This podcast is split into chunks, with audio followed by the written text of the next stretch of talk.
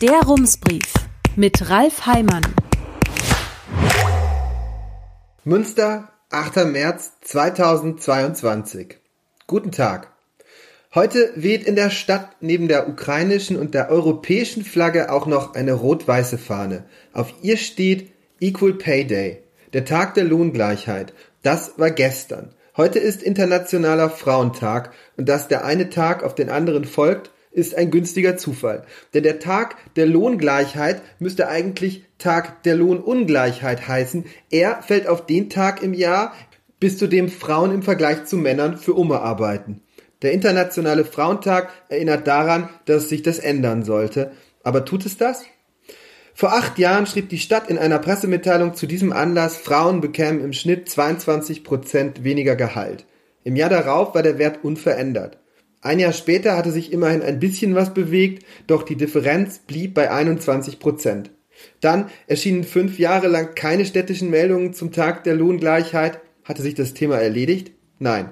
Gestern kam wieder was und gemessen an der Entwicklung der vergangenen Jahre ist die Lücke regelrecht in sich zusammengefallen.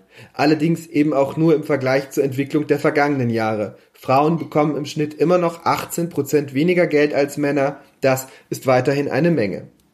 Ein Grund für die Diskrepanz nennt die Soziologin Karin Gottschall in einem Interview mit dem Spiegel.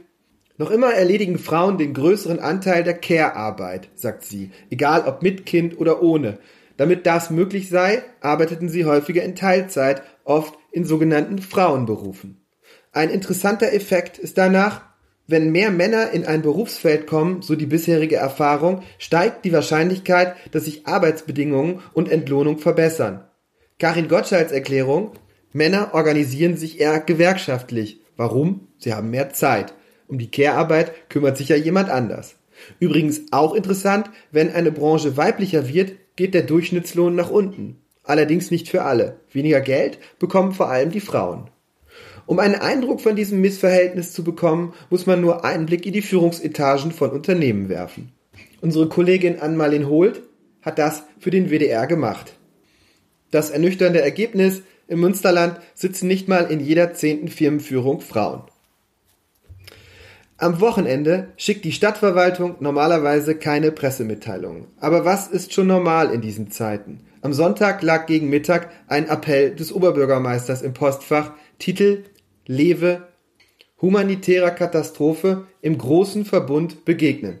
Die westfälischen Nachrichten schrieben gestern, die Stadt reagiere damit auf eine Anfrage der Zeitung, aber das war vielleicht doch eher ein Gefühl, denn am Wochenende war so einiges passiert.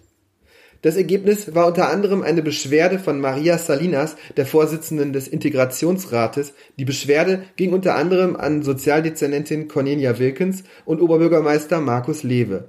Aber fangen wir am besten vorne an.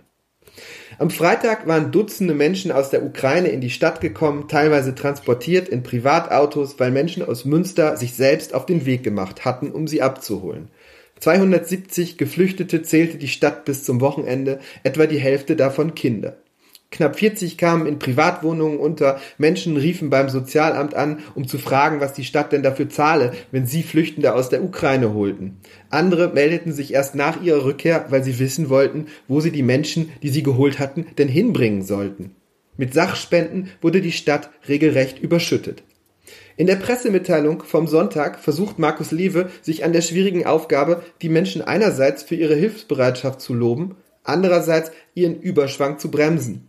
Lewe bittet darum, nicht eigenmächtig in die Grenzregion zu fahren und Kriegsvertriebene spontan zur Mitfahrt nach Münster zu überzeugen.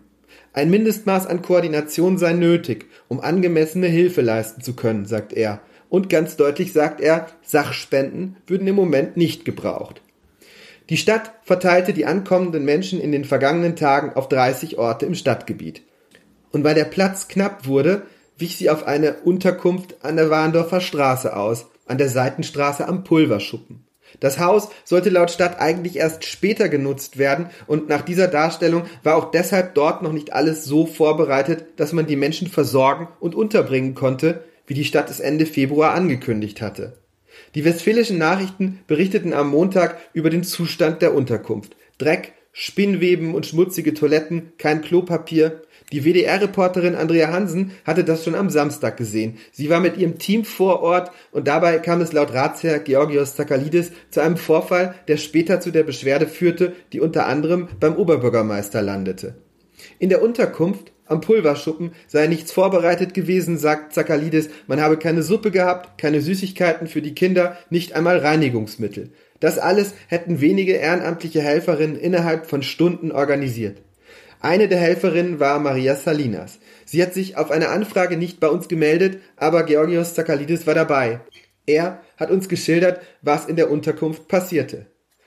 Offenbar gab es Unmut darüber, dass die Stadt den Eindruck erweckte, sie schaffe das alles auch ohne fremde Hilfe, aber dann war nichts vorbereitet. Und anscheinend ärgerten sich auch die Mitarbeitenden der Stadt. Am frühen Samstagnachmittag gab Maria Salinas dem WDR ein Interview, in dem sie auch die Zustände in der Unterkunft beschrieb. Kurz darauf sei eine Mitarbeiterin des Sozialamts zu ihr gekommen. Den Ton der Frau empfand Georgios Zakalidis als respektlos. Sie habe Maria Salinas angeherrscht und sie, kommen Sie mal mit. Dann habe sie Maria Salinas gefragt, warum sie hier so eine Show abziehe. Gemeint war offenbar das Interview.